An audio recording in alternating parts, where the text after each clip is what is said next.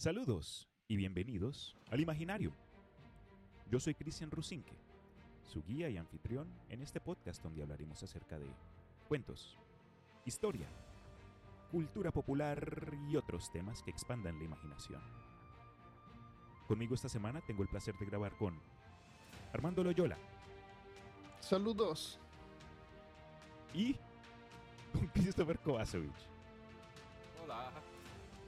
En el episodio de hoy vamos a hablar acerca de El Universo 25, una utopía de ratones.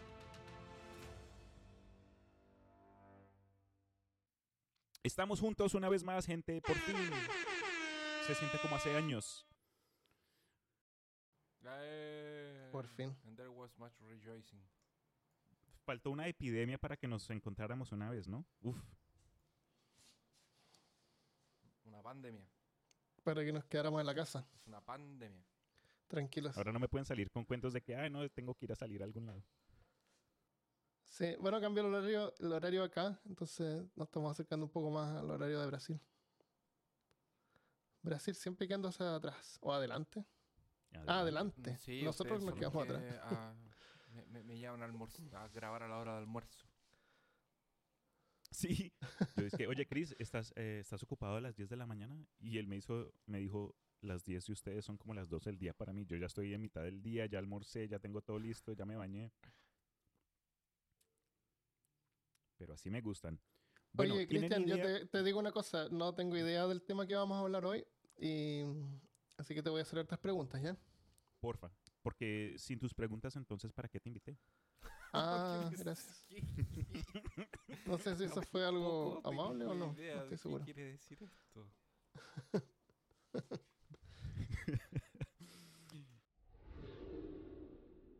Hace un rato, pues, encontré este tema en particular y lo dejé ahí grabado en mis reservas mentales. El experimento en cuestión se ocurrió en 1972 y fue dirigido por un etólogo llamado John B. Calhoun. ¿Qué es Este lo que es un etólogo? Etólogo es como un sociólogo para el comportamiento animal. Oh. Buena pregunta. Y menos mal lo había investigado. Pero bueno, entonces este individuo trabajó durante su vida en el Instituto Nacional de Salud Mental o en el NIMH. N-I-M-H. NIMH. Y el experimento de Universo 25 es el, el que lo llevó a la fama o a la infama. Lo volvió infame. Así se pronuncia, ¿no? Bueno, Sí. ustedes me entienden. Como dice el nombre, el Universo 25 tuvo otros experimentos que, que llegaron antes. Eh, John Calhoun tuvo pruebas similares con ratas y otros, otros eh, mamíferos, específicamente roedones. que- ¿Roedores? Roedores. Ya, pero Y- ¿de qué se trata el experimento? Buena pregunta. En sí, lo que este individuo quiso probar fueron los resultados sociales de una comunidad de ratas o ratones, roedores, bajo condiciones de sobrepopulación. Es decir, Ah. con- tenía, eh, les ofrecía agua, comida, materiales para nidos, falta de depredadores. Es decir, como Un- un- una utopía. Una utopía. Ujú. Exactamente. Lamentablemente todos estos experimentos que él había hecho generalmente terminaban de la misma forma. Y es decir que si uno fuera un ratón, uno diría que bajo, es- que bajo todo esto, ah, es el cielo para un ratón, uno está en el, en- en el jardín de Edén. Así. Pero termina al revés y se vuelve en caos total, anarquía. Y muchos, todos, la mayoría de estos animalitos pues murieron.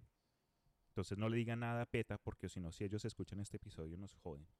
Pero déjame entender algo. El experimento es poner un grupo de ratones o ratas en un lugar y darles todo lo que necesitan para vivir, pero mueren. pero ¿dónde estaría la sobrepoblación? Pone más del... Si es que hay sobrepoblación, quiere decir que no tienen los recursos suficientes cada uno. Pero, Pues pero el, tema, el, ¿A qué, se- a el qué se tema es que son eh, ratones como por, por espacio. Porque el espacio, es lo único que ellos Exacto. tienen limitado es el espacio. El, Ah, ya, ya, pero tienen es- acceso a todo lo que quieran. Falta de necesitan. depredadores y recursos ilimitados. Para vivir Ya, y ya, para... pero no, pero no hay Exacto, espacio. pero no hay espacio. El espacio es ilimitado. Ya. Entonces acá les doy un poco de, detalle- de detalles acerca del área en donde el etólogo concluyó este experimento. Se describe como una fortaleza, alias un hábitat de 2,5 metros cerrado por paredes de 1,3 de 1,3 metros de altura. Ujú. Los primeros mm, de 0,9 ver- ¿verdad? Los primeros 0,9 metros de las paredes estaban estructuradas de manera que los ratones podían subir y escalarla, pero no los permitían escapar, porque también existían un, un resto de la pared que no por la cual ellos no podían pasar. Adicionalmente, el hábitat tenía 16 mallas verticales en cada muro y cuatro corredores horizontales daban a cada hueco de la escalera, de las escaleras. Adicionalmente, en total eran como 256 cajas capaz de albergar 15 ratones cada una caja. Y como mencionó Christopher, como mencionó yo, como mencioné yo, tenían agua, tenían comida. l- El hábitat se limpiaba cada 4 a 6 semanas, por lo que entendí. Y es un eh, era un paraíso, ¿sabes? No, no tenían que, que preocuparse por más, sino vivir. Adicionalmente, los ratones que fueron seleccionados fueron cuatro parejas a las cuales John Calhoun confirmó que no estaban enfermos y no tenían ninguna des- predisposición a enfermedades genéticas, es decir, no eran malformados, ratones comunes y Que venían saludables. también de líneas que no presentaban grandes... eh, como que eh, tenían un, un, una, un pedigrí que los hacía ratones de elite. Mm, Mm. Exacto. Porque tenían que ser ejemplares que no pudieran presentar un pro- problemas eh, al quedar aislados a- alrededor de mucho tiempo. Y más cuando deben estar reproduciéndose con ese mismo. como. eh, eh, con ese mismo eh, eh, eh, pool genético.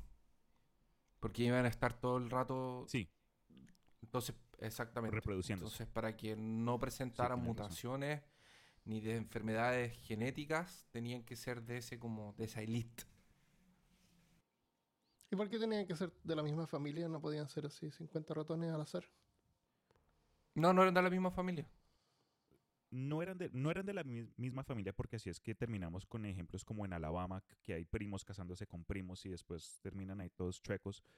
Pero si eran al azar, uno no sabe qué clase de, de, de factor aleatorio está introduciendo a un experimento cerrado que debe, est- que, que debe tener ah, ciertas ya, conclusiones. entiendo, ya. Ya, sí, sí, sí. Pero entonces, acá está, presentamos el, como que el, el background, eh, el lugar donde va a tomar este experimento. Y en total creo que duró, a ver cuánto fue, 1471 días. A partir de ese punto fue que ya los, eh, los encargados dijeron, paremos y, y reunamos los datos. Pero antes de llegar al fin, quiero tomar esta oportunidad para explicarles a ustedes que el experimento tomó cinco fases. Y creo que para mí también fue lo más lo más fácil de, de entender cómo fue que dividieron la situación porque pues como van a ver la cosa se puso algo estresante. Primera parte o la primera fase Parte 1. Número Número 1. Number one. 1.1. La primera fase del experimento fue del día número 1 al día 104. Y durante esta temporada, las cuatro parejas de ratones tomaron la oportunidad para conocerse los unos a los otros, explorar el área donde habían sido puestos y reproducir. Ajá. Fue tan, fue tan productivo esta etapa que se le puede considerar como la edad de oro, porque aquí fue donde, donde desarrolló donde se desarrolló la sociedad que eventualmente iría a tomar control de, del hábitat y fue tan exitoso que cada 55 días la población se duplicaba. Wow. Cada habían 55 muchos días la población se multiplicaba. ¿Eso? se duplicaba. Eso de ahí es un mes, casi dos meses. La segunda fase del experimento fue del día 105 al día 315. Para este entonces ya habían llegado a existir 600 ratones e incluso se podían, se podían ver aproximadamente 14 grupos sociales. Se juntaban en grupos. Sí, ya tenían como que ahí sus propios clics. Allá están los, los emos, allá están los rockeros, allá están los, m- motorratones de Marte. eh, ya estaban formando sus propios grupitos. Y había un macho encargado, un macho alfa para todos los grupos. Había como un presidente de ratones, por decirlo así. Ya. Ya. Para la tercera fase de este experimento, que cubrió el tiempo del día 316 al día 560, fue donde John Calhoun comenzó a darse cuenta de un deterioro social y notó que los efectos de la falta de espacio ya se estaban volviendo como que obvios. Eh, unos 300 machos estaban compitiendo entre sí para control de las áreas disponibles. Tan severo fue el cambio que ciertos ratones ya ni cumplían sus funciones sociales. Habían unos machos que supuestamente estaban protegiendo los nidos de los bebés, pero se puso tan tan tenaz la cosa, había tanta sobrepoblación que se les hizo difíciles. Los ratones se veían estresados y ya no podían ni cumplir los trabajos que habían sido asignados o que sí mismos adoptaron. Pues le tomó a las hembras comenzar a rellenar ciertos roles que nadie estaba cumpliendo. Y eventualmente eso Mm. también se volvió en otro problema específico para las ¿Qué hembras. sería como qué tipo de roles? Eh, cuidar a los bebés. cuidar a los bebés, crear nidos, eh, reunir comida. Aunque la comida estaba disponible, ah, a los, bebés, los bebés obviamente no podían ir a, a comer. Entonces, habían ciertos ratones que recolectaban víveres y se los llevaban a los, a los recién nacidos y a los más débiles. Lamentablemente también llegó un punto que la violencia ya se estaba volviendo tan común que los ratoncitos que estaban creciendo durante esta época aprendieron a ser violentos y eran aún más Ah. violentos que los que ya habían venido antes de ellos. Entonces poco a poco esta cosa Wow. se estaba poniendo más Mad Max, más... Intensa. ¿Distópico o utópico? Distópico. Exacto. Los ratones débiles fueron expulsados por los demás y estos fueron y se aislaron en ciertos lugares un poquito más alejados. Pero lo raro de estos ratones que se habían aislado es que de la nada les daban episodios de violencia y mataban a cualquier ratón que estaba a su alrededor. Es decir, su, por un periodo de, de locura o no sé qué les estaba pasando a estos, entre comillas, débiles, comenzaban a, a mutilarse, a, a matar a los demás. Mutilarse a ellos sí mismos no, pero Ujú. Ujú. matar. Cuando la población pasó una cantidad de 2.200, ya no se, ya no se reproducían. 2200. Sí, señor. Incluso con los materiales que, se habían prove- que les habían proveído los científicos y el John Calhoun, los animales ya como que no tenían ni ganas. Horrible. Sí, da- da pena, da pena también con estos, con los animales, pero en fin, dicen que piensan ahorita que pues la, la cosa no se puede poner peor, ¿no? Pero veamos a ver qué fue Pero lo sí. que ocurrió. Qué horrible limpiar todo eso. Sí, yo estoy intentando pensar en la persona que tenía que limpiar eso. en-. Pero cuando los limpiaban los tenían que... ¿Cómo limpiaban con Hay que sacarlos. encima? Me- Hay que sacarlo. Sacar- eso, no, eso no supe, porque yo, yo me imaginé que de Mm. pronto limpiaban un área. Eso rompe la limpiaban el otro. monotonía. Ah. Eso. Por eso lo hacen cada cuatro semanas. Mm. Pero tienen que sacarlos, no pueden limpiar con los, con los ratones ahí. Mm. Aparte que yo me preguntaba, ¿qué pasa con los que se me morían? Pues los que se mueren hay que ir sacándolos antes de que se los coman. Sí. Claro. O no se los comen porque tienen comida ilimitada. No Practicar necesitan canibalismo, pero es que no, lo hacen por lo hacen por instinto, no lo hacen por hambre. Exacto. No por hambre, si tienen comida. Lo hacen como por instinto. Lo curioso es que el día 560 ya estaban muriendo más ratones de los que había, de los que estaban 560, naciendo. y en la cuarta son caleta de en más de un año. Como un año. Es más de un año.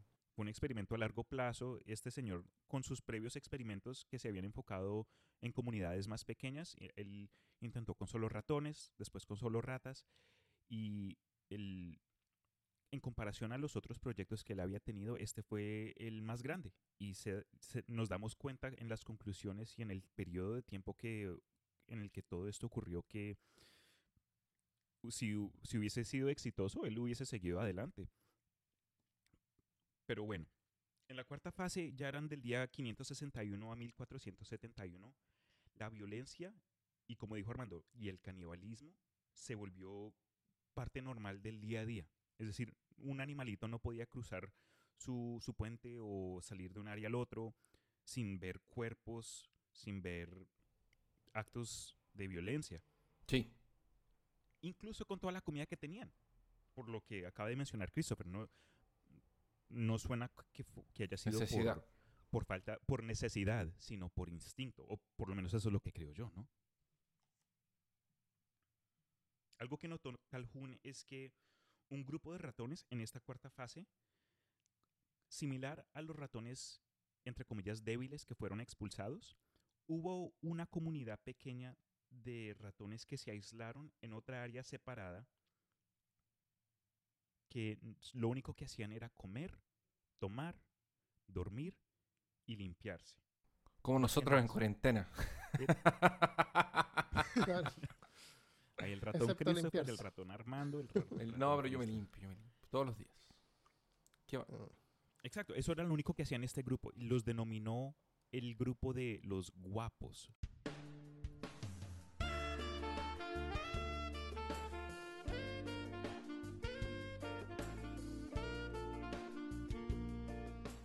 Los The Beautiful. Ones, le decía. Porque aunque no estaban interesados en en matarse los unos a los otros y solo en sobrevivir. Lamentablemente estos hermosos no mostraban ganas de reproducir, ni siquiera de tener sexo por tener sexo.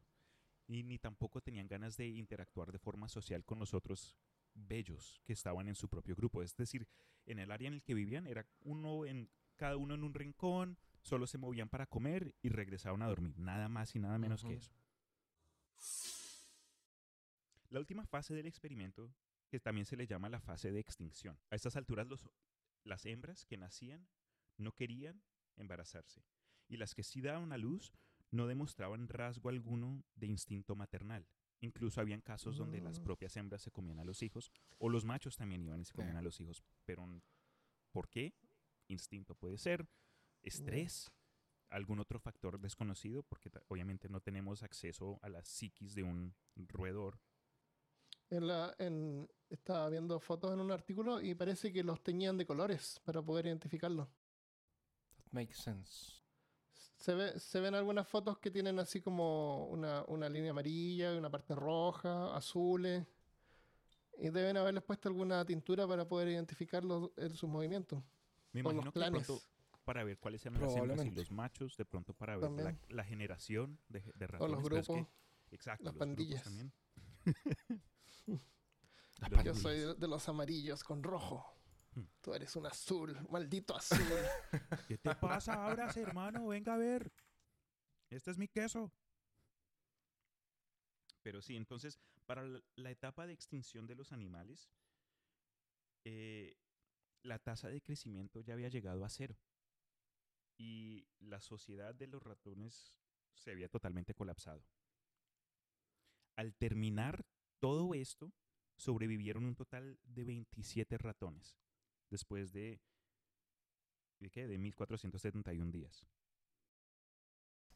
O sea, la, o sea que crecieron exponencialmente hasta que el lugar no comportó más, lo que causó anomalías en su comportamiento natural porque no tenían para dónde ir, entonces estaban todo el día en estrés, porque era todo el día rodeado y sin espacio para moverse y hizo, hizo, hizo eso hizo que, que empezaran a cambiar el comportamiento y se pusieran más agresivos. Sí.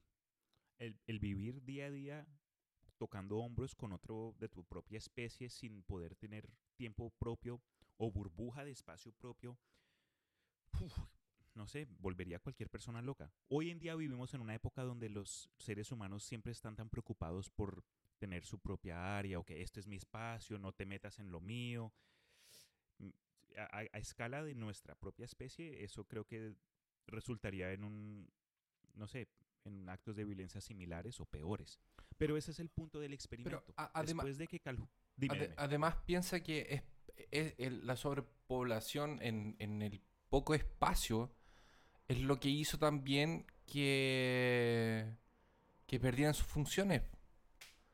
Porque el que tenía una función, por ejemplo, de recolector, no de recolector, pero la- las, las, las que los ratones que pararon de reproducirse, pararon de reproducirse porque no había más espacio, no había necesidad de más población.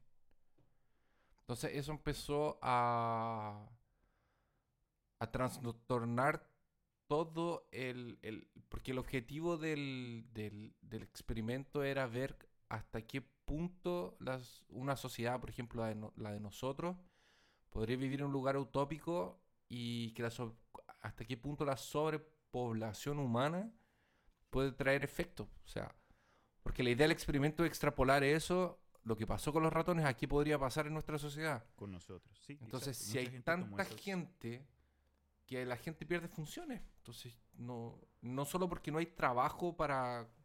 Porque supongamos que incluso si toda la comida fuera gratis, el vivir fuera gratis, fuera todo gratis, como tenían los ratones. No tener una función, una participación en la sociedad también te trae trastornos. Claro, claro. Y ellos no estaban salud aisla- mental. y eso y ellos no están aislados. Los ratones no están aislados. Eh, eh, es que sería el otro efecto, ellos están en sobrepoblación. Eso es lo que te Cuando- trastorna. Sí. Y, y mucha gente cuando concluyó el experimento y el individuo publicó sus notas y sus resultados, fue fácil hacer esas, eh, esas similitudes con la sociedad del ser humano en el que estamos, que obviamente cada día hay más gente, bueno, eh, esas, con lo que estamos ahorita mismo en esta crisis mundial, todavía no, ha- no han habido como que muertes donde se equilibre la, la gente que nace y la gente que muere, pero todavía tenemos ese, ese ritmo donde cada día hay más gente y obviamente por los últimos 50, 60 años, ah, incluso en, en el, antes de eso hay gente que ha advertido que en el- con, con lo, con el tipo de, de reproducción en el que estamos, estamos vamos a eventualmente llegar a un punto final donde las cosas se van a poner peores. Porque en comparación al experimento 20 del universo 25, los seres humanos vivimos en un hábitat con, eh, con cosas limitadas. Nosotros no tenemos comida y agua perpetua que llega una persona y nos, nos llena el filtrito ahí de, de agua y estamos bien. Aunque tenemos un poquito más de opción con, el, con respecto al espacio disponible, eh, no es necesariamente lo mismo, pero por el comportamiento. Y esto es otra cosa. El Calhoun creó un, un término gracias a sus experimentos que él, de- él denominó behavioral sink o lo que pude traducir yo como pozo de conducta. Y eso, que, eso se refiere a, al colapso que se produce, el colapso que se produce en el comportamiento de un ser como resultado de un hacinamiento masivo o superpoblación. Entonces, básicamente exactamente lo que acabas de escribir tú, Chris.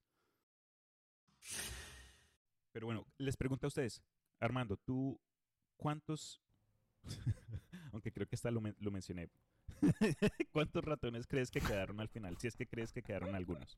Dijiste 25. Este man. No, pero que lo, tú lo Sí, dijiste. no, po. lo alcancé a decir. Bueno, estás Ah, 20 correcto. 24. Oh, casi. Cerca, Lo cerca. puedes editar después. Yo creo que quedaron tres. No, están incorrectos los Estoy dos. tratando de ayudar. Sobrevivieron un total de 27 ratones en total. Ah, 23 eran hembras 27, puta. y los otros cuatro eran hombres. Pero curiosamente, cuando sacaron a los sobrevivientes, el más joven del que los del que del que el más joven de los que sobrevivieron tuvo un total de 987 días en el mundo. Eso equivale en años de ratón a 90 años humanos. Eso quiere decir que ninguno de los ratones jóvenes sobrevivió, solo sobrevivieron los ancianos. Ah, wow. Caramba. Sí, eso me da hasta. Me pone a pensar en ciertas situaciones apocalípticas donde cualquier conocido que yo tengo siempre dice: Ah, no, yo acá tengo mis reservas de comida, tengo aquí mi revólver, tengo aquí mi, mi machete, lo que sea. Y creo. Armando. No, es- No, yo uso H. Armando te- usa su, hacha, su azúcar. su azúcar. Pero eso, eso a mí me, llam- me, me llam- me llamó la atención, que no sé si es porque de pronto los más jóvenes estaban predispuestos a actos de violencia y de pronto los más viejitos, más sabios, supieron cómo evitar conflicto o, o no sé cómo se las ingeniaron, eso no lo, no lo explicaron en el reporte, pero ya, el- creo que si estuviéramos los tres en una situación así, ¿quién- ¿quién sobreviviría? Yo porque soy el más viejo. Probablemente. Ustedes morirían miserablemente. Uf. Probablemente yo los mataría. Como, como los, como los perros bastardos que son. Amarillos con rojo. Los azules, Ustedes, los rojos. Los azules con, con rosado sobreviviremos. Eso sigues cambiando de colores. Cada vez que te das cuenta que otro grupo está ganando, ahí se lava la, la espalda y eso cambia de color bien rápido. No, no, yo, so- yo soy Claro. parte de ustedes. Siempre fui amarillo. No, y eso, eso es muy humano. Como los hinchas que van a los Eso- partidos de fútbol como con tres poleras debajo. Y ¿Ah, sí? si, su, si su equipo está perdiendo, se lo ¿Eso quitan existe? rápidamente. No, O será, o será si es que ves una- unos hinchas del equipo contrario, te cambias rápidamente para, para no morir. eso, eso. Porque sí, hay, siempre, siempre han habido reportes de, de gente como que llevan ese, ese fan- fanaticismo extremo y bueno, en Latinoamérica siempre ha- han habido pues, casos de, de conducta, hay gente volviéndose un poco super fans y tomando mucho, pero en comparación en lugares como de pronto en Europa, donde es- están los famosos hooligans, no creo que comparamos, aunque nunca he ido a un partido de fútbol en, en, en Inglaterra. en tu ejemplo. vida. No, en Colombia sí fui como un par. Fui a ver los millonarios una o dos veces, pero hace rato que no voy. Eso era ya hace, hace tiempo. Ah, eh, ¿has estado, ¿Han estado ustedes en alguna situación de sobre, no sobrepoblación, así como que hay mucha gente en el, en el lugar donde viven, pero así un espacio donde haya mucha gente? En un, un evento, por ejemplo, cuando uno va a los eventos, generalmente hay harta gente. Disney World y todos Eh, esos en- parques de atracciones. Yo, pasé el año, el año nuevo del año 2000 en, en Disney, en California.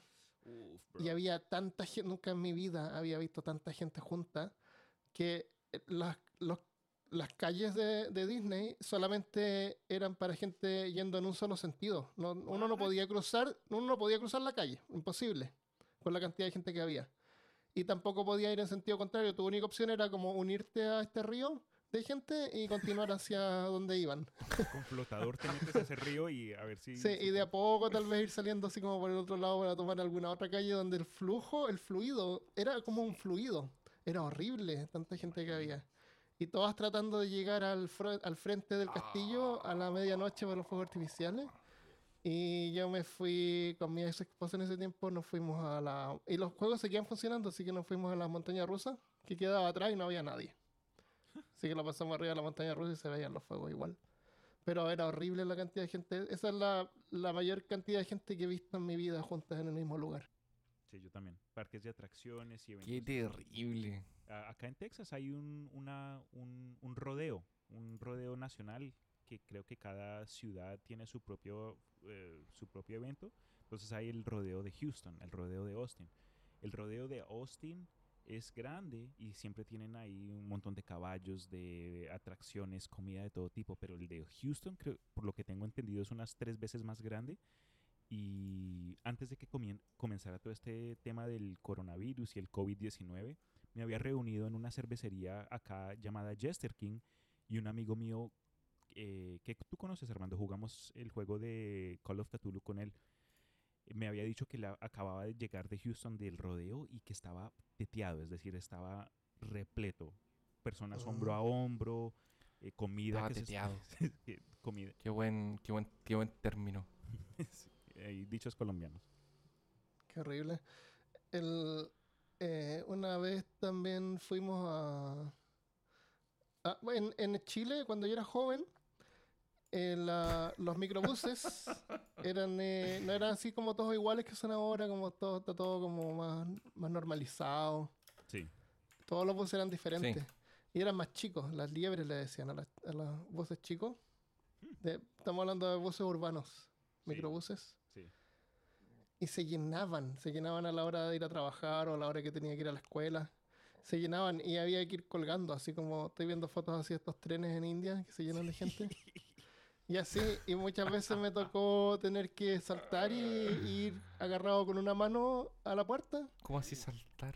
saltar antes que el, el bus se, se- Saltar. no, mientras el bus iba yendo. A la Matrix. Sí, y me acuerdo una vez que te iba colgando y, y veo, iba colgando con la mano izquierda, o con la mano derecha, ¿cómo era? Ah, o con una sujetaba mi, mi mochila, mi, mi bolsa. Y veo que se me empieza a soltar el reloj, porque no usaba reloj en ese tiempo porque no había celulares. y se me empieza a soltar el reloj y una señora que estaba adentro me lo agarró y me lo, me lo da después de vuelta. Te lo devolvió. Quedó. Me salvó el reloj. No, me lo salvó el reloj. Pero esas son situaciones de sobrepoblación. Pero cuando pasa eso, cuando pasaba eso, hay como una sensación de camaradería entre la gente, que, que va en el mismo bus, todos colgando, apretados, Mm, porque estamos como todos en lo mismo. Claro. Todos vamos al mismo, a, una- a un destino juntos. Cuando veo estas fotos así en India donde van todos eh, eh, arriba de los trenes, se ven felices, están todos como saludando, alegres. Es como un evento, es como una fiesta, Sí. ¿sí o no? Eh, yo vi que los habían. eh, los a- estaban mandándolos en, en India como para la casa, una cosa así, para, por- para, para que se quedaran en casa y, y- y llenaron uno de estos transbordadores que cruzan ríos, pero que era demasiada gente una al lado de la otra, parecía así un mar de gente, Sí. no había espacio para nadie más. Pero, pero hasta eso, porque no necesariamente es algo negativo y la gente está estresada. Es No, al contrario, no, es como es una, te da rutina. como una, una sensación de compañerismo, de que no estás solo. En, en Chile, por lo menos, se- es, por lo menos cuando en La Serena, es súper común que la gente te toque así en el supermercado mientras uno está esperando que alguien esté tan cerca que te pase a rozar, por ejemplo. Acá en Estados Unidos se respeta un montón eso del espacio personal. Pero eso en otros Sí. países no, y sobre todo en Latinoamérica no ocurre. A mí no me gusta, me gusta, el- soy fan del espacio personal. Todos somos fan del espacio personal. Y en el Chile, cuando cada vez que voy, me dan ganas, cuando uno va a pagar a la caja en el supermercado, me dan ganas de decirle que usted me quiere pagar porque está tan cerca. usted va a ser el que me va a pagar. así que hay que usar tácticas así como que uno va a la caja y, y deja el carro atrás de uno, cosa que la gente no pueda pegarse a uno. Eso hago. Buenísimo. A mí algo que siempre me, me gustó mucho, bueno, por lo menos me, me recuerdo cuando estuve en Colombia la última vez, llevé a mi novia por- para que conociera a mi papá y para que conociera el lugar de donde vine. Ujú. Y ella me preguntó, ese señor, porque, ok, pasaban las busetas, pasaban los buses y nos tocó viajar de Bogotá a Fusagasugá, que es como un pueblo que queda bajando la montaña. Entonces, no- en la estación de bus ah, había como un señor ahí colgado de una de las manillas de, de la puerta de entrada a- al propio bus y ella, ese señor, ¿qué está haciendo? Y e- es el- la persona que, co- que colecciona la plata. Estos, estos buses operan en equipos de dos, el conductor y el que recolecta el, el pago, ¿no? Entonces el que recolecta siempre está ahí colgando, llamando la atención a los demás, gritando, para la 15, para la 15, estamos viajando para la 15, ok, vamos para la 26, vamos para Espusa, vamos para La Vega. Y entonces es- se monta todo el mundo, pero la- la- eso te digo acá, en los Estados Unidos no existiría por falta de seguridad. Eso Ah, es, sí. eso es, eh, Ah, eso sí. lo- Seguro. claro, lo- los denuncian. Sí. No, de seguro. Te, te- te lo doy firmado. Claro. Pero bueno, con respecto al, al experimento, se me hace algo, pues no sé, dualista en el sentido en el que estamos actualmente. Es decir, con la cuarentena que se ha, eh, que se ha puesto en ciertos países del mundo, acá por lo menos en los Estados Unidos, en Texas y en Austin, es más como una sugerencia social. Han implementado ciertas eh, sugerencias como la distancia entre personas, pero no hay nada como toque de queda, no han implementado reglas que hay que ser seguidas al pie de la letra. O sea, no hay nadie, a Ujú. nadie lo van a arrestar por, en- por andar. eh. Sí, Deberían. sí hay, hay gente como que no lo está tomando en serio. Bueno, es pero que eh, si, es- si es necesario hacerlo, lo harían, yo creo, pero no, no ha sido necesario llegar a ese En- punto. Si la todavía gente no. respeta. Aquí, aquí yo creo que ya le había comentado Armando, pero hay un carrito, un carrito, un auto que pasa con voces como de gente famosa, así como en, en- diciendo, hola, mi nombre es Roy McCoy. Tal vez me, reco- me, re- me reconozcan de cosas como eh, el, tel- el- el noticiario y el programa de radio llamando a su mamá. Eh, y estoy aquí para decirles que quédense en sus casas. Es un momento importante. Quédense en sus casas. Evite salir a la calle. Y pasa el auto. así. Y después empieza de nuevo. Hola, Hola, soy mi Arnold nombre es. McCoy. Ah, el mismo tipo. Hola, soy Roy McCoy. Sí, no es la misma. Qué loco. Ese de ahí pasó, pasaron unos días después salió otra, otra mujer. que Era como, hola, soy Alicia Monterrey. Tal vez me reconocerán de la radio y otros lugares. Estoy aquí para decirles que se queden en sus casas. Es un momento de cuarentena. Eviten salir. Qué loco. Este es un mensaje del gobierno. patrocinado Oye, por- hay- a mí me da pena, me da pena por, lo, por la gente que vive en departamentos o niños que están en casas en departamentos y no pueden salir ni siquiera como a un parque. Eso Sí. es horrible. Y hay gente que se desespera también porque de repente las familias son un poco insoportables en algunos momentos y Casi siempre. Eso sí, Van a haber gente que al terminar este periodo de cuarentena van a terminar con sus maridos, sus esposas, sus relaciones, como que tocó Sí. una etapa de este tipo para darse cuenta, esta persona no la soporto. Oye, pero, claro. pero si en Chile el cuarentena empezó creo que esta semana. No, no, no, o sea, la semana que, que pasó ahora. Y no, creo que fue como martes, miércoles, una cosa así, no era como... Y el jueves en un grupo de WhatsApp me llegó así como... Ah, un amigo busca departamento porque se quiere ir porque ya no se aguantan más con la, Claro, con la señora. En, la- en India eh, los sitios eh, pornográficos estaban prohibidos, pero los habilitaron ¿Cómo así? para, temporalmente ¿Cómo- cómo así que para, para que la gente no pierda la cordura. es decir, como que Oh. rehabilitaron las páginas web de pornografía para que... Sí, para que sí, ah, Sí. Sí, para, porque ayuda con el estrés. aparent- India aparentemente, yo no sé, no, no tengo idea. Aparentemente sé que ciertas páginas pornográficas tienen membresías premium totalmente gratis por este periodo. Ah, no, ahí no. pero Ahí sí que no. Yo sé. tampoco sé. El- acá no se puede salir, pero hay algunas actividades que son esenciales y entre ellas está salir a caminar, salir a correr. Así que, Ah, eso de ahí no se puede parar de hacer. Claro. claro. Yo comencé a correr. podemos parar. Y honestamente, con este. Acá se está. Se está calentando el clima. Ayer salí con una pelota de microfútbol con Samantha y entre los dos tomamos un caminito. Y la gente que si nos encontramos por fuera, no, se di- no nos decimos nada. Pero eh, si alguien ve que Ujú. viene otra persona el camino opuesto, ellos se abren o cambian de ruta o, o toman otro, otra, o- o- otro callejón. Entonces, Ujú. se nota Ujú. que to- como dijo Armando, todavía hay gente que está tratando de Sí. de mantener ciertas, no sé, bu- buenas costumbres. Y Sí. aunque sí he escuchado de gente que se, se- se- parece que han perdido la locura. Es más, desde que acá se comenzó el supuesto eh, dis- social distancing y quedarse por casa, ah, han habido reportes de, de qué violencia doméstica. Por, por esto Ah, mismo, sí. me imagino yo. Ah, Ah, Y eso sí, totalmente. sí. Hay gente que no Sí, puede mucha evitarse. lata. ¿Te imaginas en un matrimonio cerrado, mm, tóxico, que de pronto tú, como la pareja que has sufrido abuso continuo, usabas tu trabajo como la única forma de escapar y de tratar de Oh, socializar de forma normal? Y ahora Y hay ahora- que trabajar ahí. Y ahora tienes que... Ahora hay que estar todo el día en la casa con una persona que te... Sí, claro. Bueno, yo, n- yo en realidad nunca he entendido por qué hay gente que, Que no se va. que hay gente que se somete a esas Sí. cosas. Eso es, eso es como Sí. para otro episodio, man, pero puede ser o falta de desarrollo personal por, no sé, porque los padres un- los maltrataron o no estuvieron presentes o alguna clase de, de problema propio donde uno no, no se siente como lo suficiente y se malacostumbra. Eso, pues, no sé, eso yo no tampoco lo puedo explicar. Mm. Pero entonces uno termina este, este, este análisis de lo que ocurrió con el universo 25 y es fácil terminar como con un pensamiento pesimista, ¿no? Eh. Especialmente con todo lo que está pasando y lo que ha ocurrido en la historia del ser humano. Y mm, investigando el tema,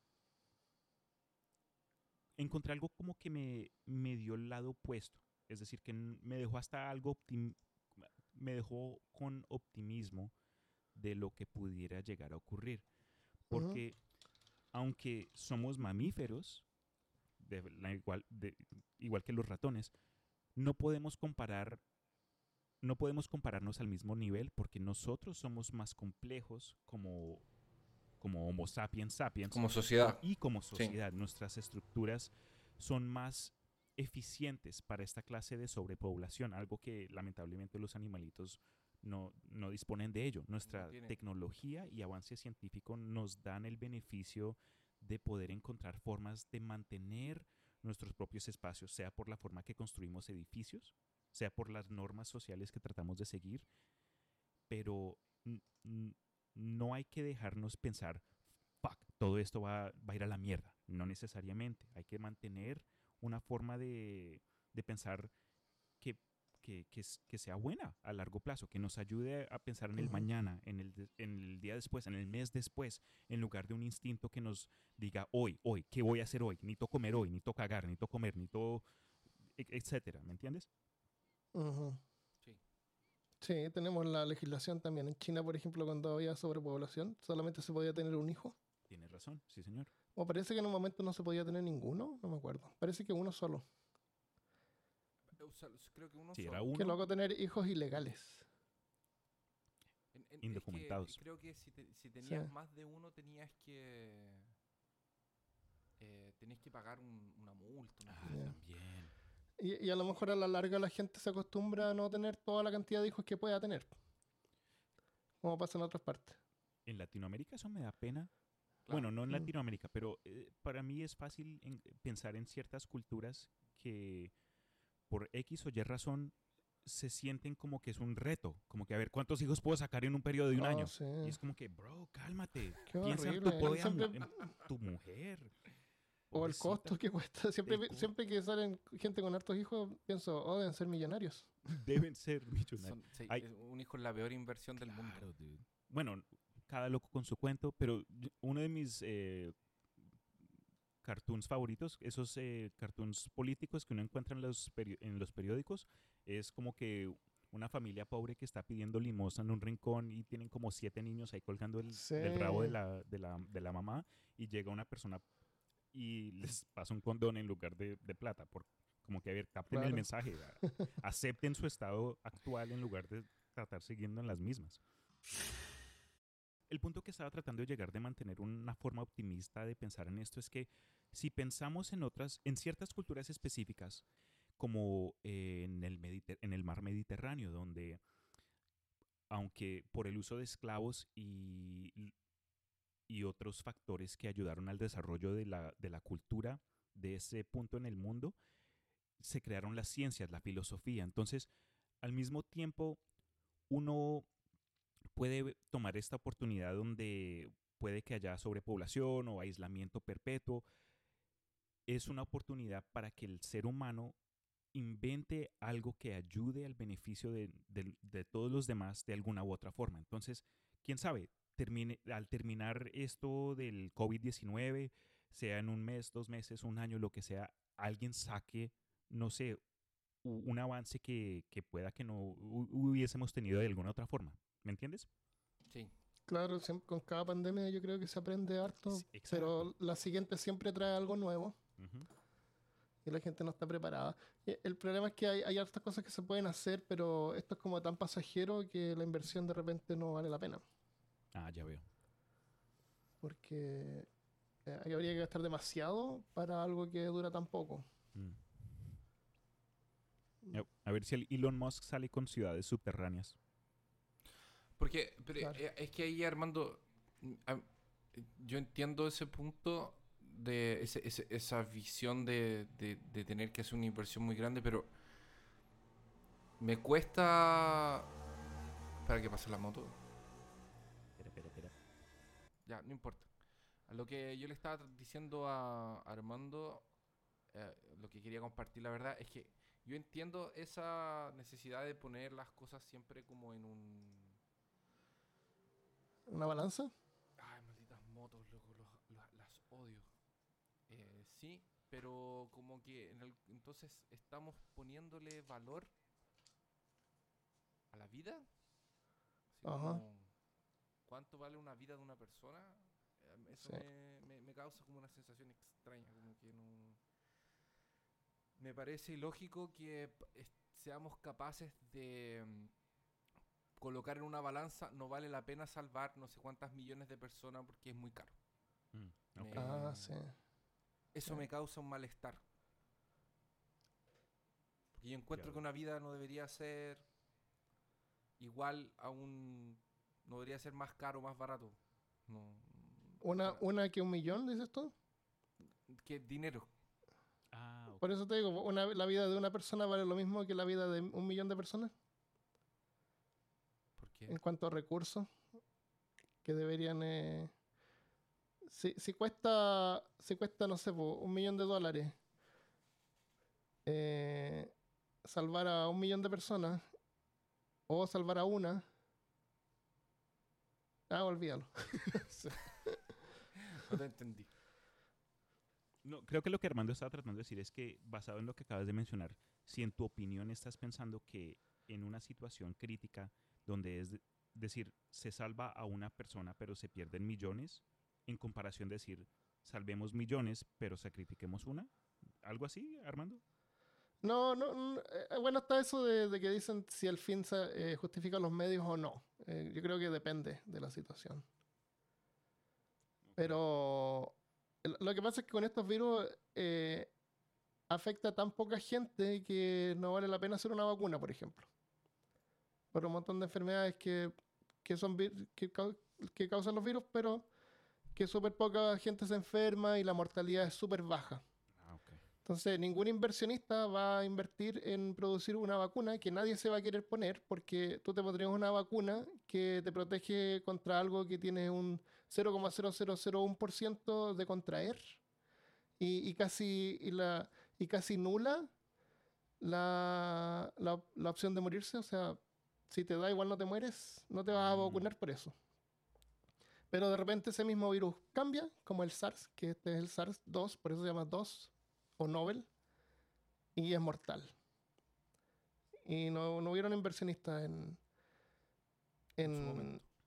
en su momento. Pero igual murió gente eh, por el SARS-1, pero poca. Entonces, ahí está lo que tú dices, que la, la vida de poca gente, la, la vida de cada uno tiene un valor.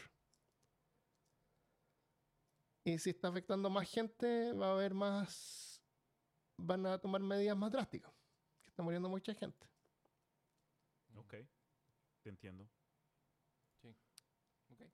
Yo he visto acá, por ejemplo, obviamente en el Día de la Tecnología, donde todo el mundo tiene una opinión, cada persona tiene su propio podcast, miren, mírenos a nosotros, pero cada quien ya tiene una plataforma donde expresar sus opiniones y aunque hay un montón de gente en redes sociales eh, disgustadas en el- su estado actual, que no pueden salir, que se les rompieron sus planes, han tenido que suspender matrimonios y graduaciones y viajes y vacaciones, Ah, hay otros que yo he visto, por ejemplo, una, una modelo de Rusia, por ejemplo, que dijo que si el virus actual termina matando a mitad de la población del mundo, el mundo en sí será más rico por ello. Entonces, también trae en cuestión como que la ética de, de lo que estaba mencionando Chris, en- o por lo que entendí yo, de- del valor de una vida. Entonces, eh, todo esto, sea casos de sobrepoblación, epidemias, eh, situaciones de emergencia donde nos toque espabilarnos y crear alguna clase de, estrategia que, a la cual no estábamos dispuestos a hacer, nos presenta pues con, con qué, con resultados que donde tenemos, tenemos que estar preparados a, a hacer decisiones eh, difíciles. Entonces, no sé cómo va a resultar eh, a largo plazo todo este tema con lo de la cuarentena, cuarentena digo. Pero- Mm. Con pero- cada una yo creo que se aprende y se prepara un mejores para lo siguiente. Acá están repartiendo eh, tres, ¿cu- ¿cuántos son tres trillones de dólares que le van a dar a la gente en cheques? Sí, vi algo así. El gobierno ¿Cómo está es? dispuesto a pagarle, creo que 1.600 dólares por individuo bajo ciertos parámetros por una vez. Va a ser como un cheque de reestimulo a la economía. Para. Y, y todo ese dinero, en vez de repartirlo a la gente que, que a lo mejor no va a hacer mucho, podrían haberlo tenido para un plan de contingencia. En el caso de que pase algo así, fabricar eh, rápidamente hospitales especializados para la infección. Y estar listo. En China hicieron esos hospitales como en una semana. Ujú. Pero también tuvieron acción social. El gobierno ¿Cómo acción social? El gobierno también ayudó a la gente. Lo que pasa es que Ah, sí. hay mucha gente como, como tú mismo que va a necesitar esos 1.600 dólares. Sí, no creo que me vaya a llegar ningún cheque. Vamos a ver. Te voy a contar si que me llega. Les tengo un tema. sí. o, les, o- o les presento ciertos datos a continuación. Miren. Basado en la historia de nuestro desarrollo como sociedad, hemos pasado por tres revoluciones industriales. Entonces, la primera ocurrió en 1750 con la invención de ciertas máquinas simples pero efectivas que también introdujeron, eh, por ejemplo, el- la energía a vapor y eso nos demandó a, a muchos campesinos y hasta niños a que entraran a, a las fuerzas de, Mm. de, de fabricación. La segunda ocurrió en 1850 con la electricidad, eh, el motor a explosión y la famosa cadena de asemblaje o de montaje. Esto también exigió gran cantidad de gente a, a laborar, a entrar a, a trabajar estas grandes fábricas donde, sabes, se, cada persona tenía que una función específica. Tú eres el quien le pone las tuercas a las llantas del carro y ah, en un día vas a ver cientos de carros que van a pasar por tu estación y tiene, ese es tu propósito, a, a- ahí a meterle las tuercas y asegurarte que eso esté fijo.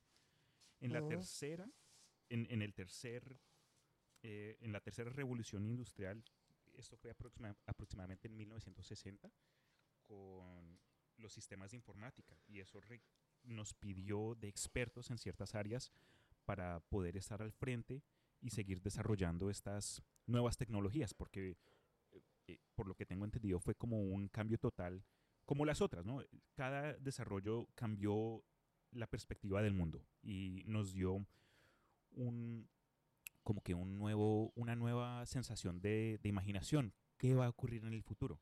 Dicen muchos expertos que han estado poniéndole atención a estos temas que estamos en, a principios de lo que muchos creen ser la cuarta revolución industrial, porque estamos introduciendo materiales nuevos y robots.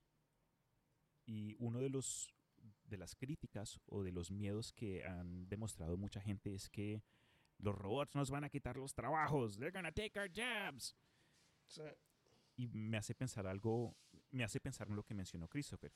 Con lo que ocurrió en el universo 25 y los ratones perdieron sus funciones, ¿qué, qué nos va a ocurrir a nosotros cuando la gente que han tenido trabajos por tanto tiempo y especiali- especializaciones de cierto tipo eh, van a tener eh, como esa, ese choque con, no sé si sea eh, inteligencia artificial o algún robot que pueda hacer tu propio trabajo? ¿Qué creen ustedes que se puede implementar para tratar de mantener la satisfacción y la sensación de propósito entre las personas?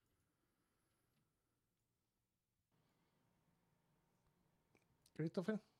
Por mucho que, que, que, que existan, sí, maquinaria y inteligencia artificial que haga eh, trabajos que, que nunca, yo creo que nunca va a existir un momento en el que, en que dependamos solamente de máquinas.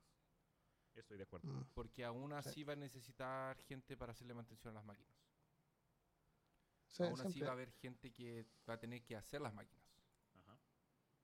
Entonces, me parece que siempre vamos a encontrar, a medida que vamos evolucionando, y efectivamente sí, eh, el trabajo pesado, forzado, ya no lo tenemos que hacer.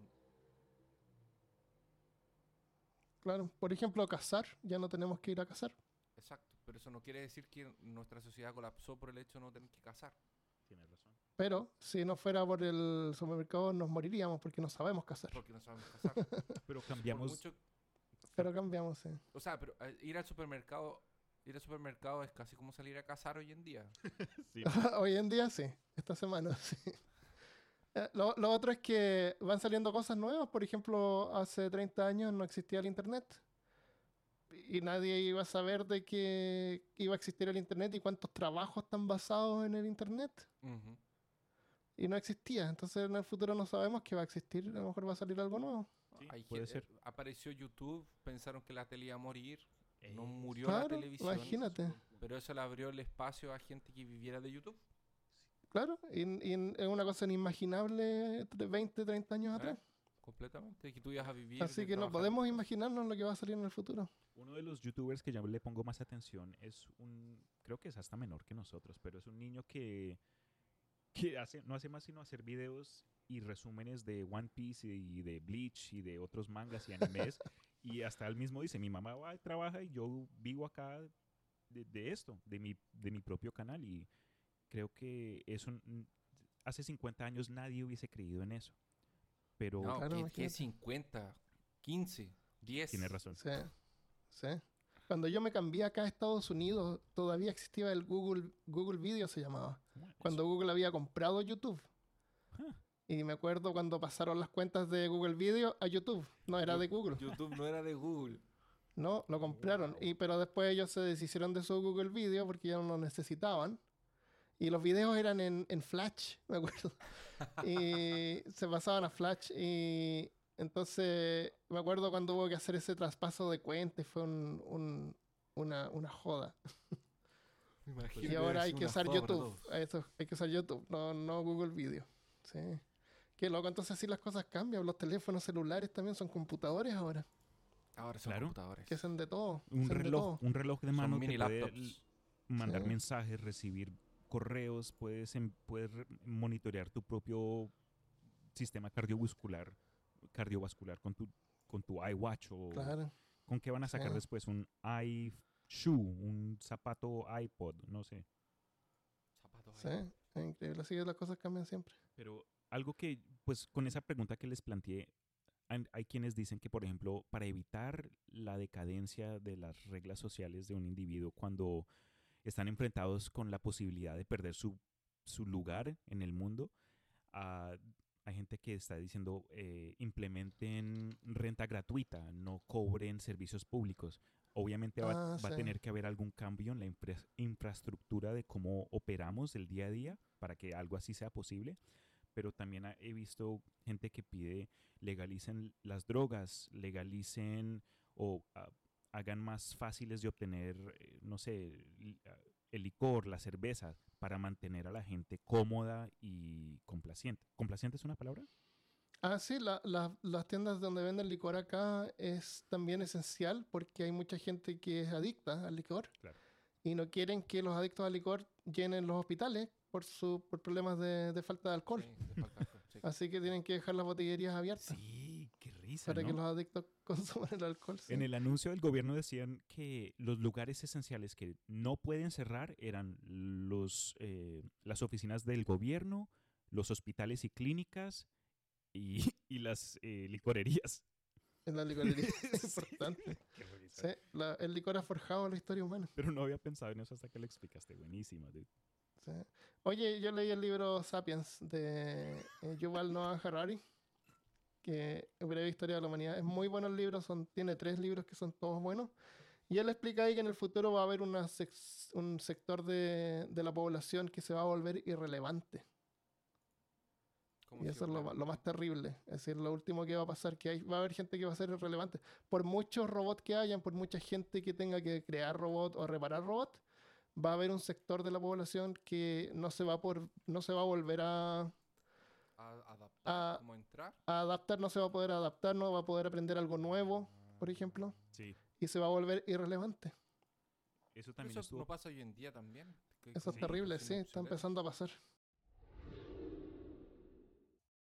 Oye, ese libro Sapiens eh, es súper bueno, Cristian. Te recomiendo leerlo o escucharlo, está en audiolibro. ¿Sabes que sí Súper me, bien me ha leído. llamado la atención eh, entrar al, al audiolibro o, o- Sí. probarlo? Porque yo sé que es como una, una buena plataforma, igual como el podcast Sí. es otra forma de obtener Sí, información. claro. Sí, bueno, tú no manejas mucho porque vives ahí cerca del trabajo, pero se puede escuchar mientras uno viaja en el auto, o puede salir a correr mientras escucha. Claro, uno haciendo ejercicio o haciendo aseo en la casa. Sí, claro, claro. Es súper bueno el libro, te abre los ojos, un montón de cosas. Eh, pero se aprende harto. Pero sí, en el futuro a lo mejor la gente, algunos se van a volver irrelevantes. Cuando hiciste esa referencia me hizo pensar en otro libro que salió, creo que fue en 1932, por un inglés llamado Aldous Huxley. El libro se llama eh, Brave New World o El Nuevo Ah, sí. Mundo eh, Brave. Ese en español se llama Un Mundo Feliz. Eso. Y eh, tiene unas connotaciones sociales algo perturbadores, donde los niños se eh, son iniciados en actos sexuales de, tem- de temprana edad, la modific- modificación genética para ciertas eh, clases, donde eh, se dividen en alfas, betas y los deltas, creo que son los más los menores, que son como que deformes y enanos y solo hacen trabajos comunes, pero en una parte de la historia el protagonista va a un como a, un, a una reserva natural donde viven los indios, entre comillas, pero son solo gente que Ujú. perdieron o no, fue, no se adaptaron con el cambio de la, de la tecnología y, y es como un zoológico. La gente del, del mundo actual en, el- en el libro van y visitan a estos, a estos que salvajes y aunque no son ahí como tribus de, de caníbales o como nearden- Ujú. neander- neandertales, son solo retrasados en el aspecto tecnológico y crean su propia religión y vi- viven una vida más simple en comparación a toda la- Ya, ya. todo el avance que, que tiene el resto del mundo. Entonces, honestamente, por, en, en el ritmo en el que vamos, creo que esos libros de ciencia ficción no van a ser tanta tan, ficción, por decirlo así. Voy- nunca he logrado terminar de leerlo, lo voy a terminar de leer Dude, ahora. es, es, fuck. No sé. No, I don't wanna Y spoil. siempre, y siempre que me pongo a leerlo, me pongo a leerlo al principio y ya me sé el principio de memoria. ¡Ay, qué lata! ¿Te lo, ¿Te lo tienes en Eh, inglés o en español? Lo tengo en todo. Lo tengo, bueno, no lo tengo en audiolibro, lo tengo en español, lo tengo en inglés, Francés, lo tengo en portugués. Kindle. y me encanta. Mi libro favorito es el 1984. Y esta es como la versión contraria, Mm. Como una versión más utópica. ¿Cuál es el 1984? Ese no lo, no lo De. Or- George Orwell. Ah, ok, ok, ok. Ese es, dis- ese es distópico. Este es distópico también, pero es como más tecnocrático. Ya veo, ok. El otro es como más... e- Este es como, ¿qué pasaría al extremo de una sociedad consumista? O, o la sociedad actual, ¿cómo se llama el modelo económico? ¿Capitalismo? Claro, ¿cómo- ¿qué pasa? El extremo del capitalismo es el Brave New World. Y el extremo del comunismo sería así como... Y el control, así como en China o Corea Sí, del sí. Norte, es 1984. En como los dos 1984 extremos. es donde eh, un man hace que una rata se coma a su pareja o algo así, lo, lo, lo tratan de torturar para hacerlo decir que... Sí, hay una cosa que es la rata, pero no es la rata, sino que es como tu peor miedo que, Eso, que eso, te eso. torturan con eso. Sí, Huh, sí, es súper súper bueno ese libro. me va a tocar. Ese sí no lo he leído, ok.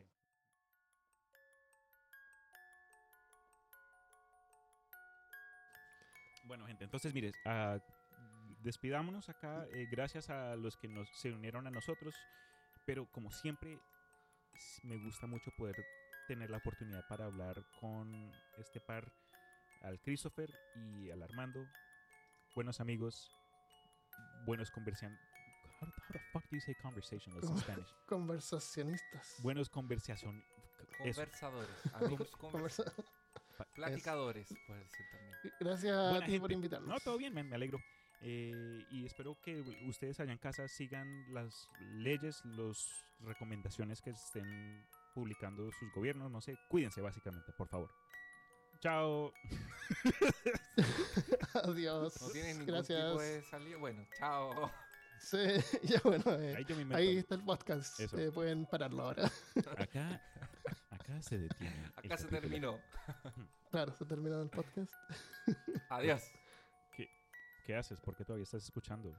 Se terminó, Claro, bro. Ponle una musiquita. Oye, ya se terminó. Pon alguna música o algo. Claro. eso. Ok, no, mentira. Sonido de guerra. Terminemos. Ya, ok, voy a parar aquí. Ya. Una, Espera. dos Chao. y paré. Ah, espérate, yo ¿qué quería comentarles una cosa importante. eh, Ok, comparta. No, mentira.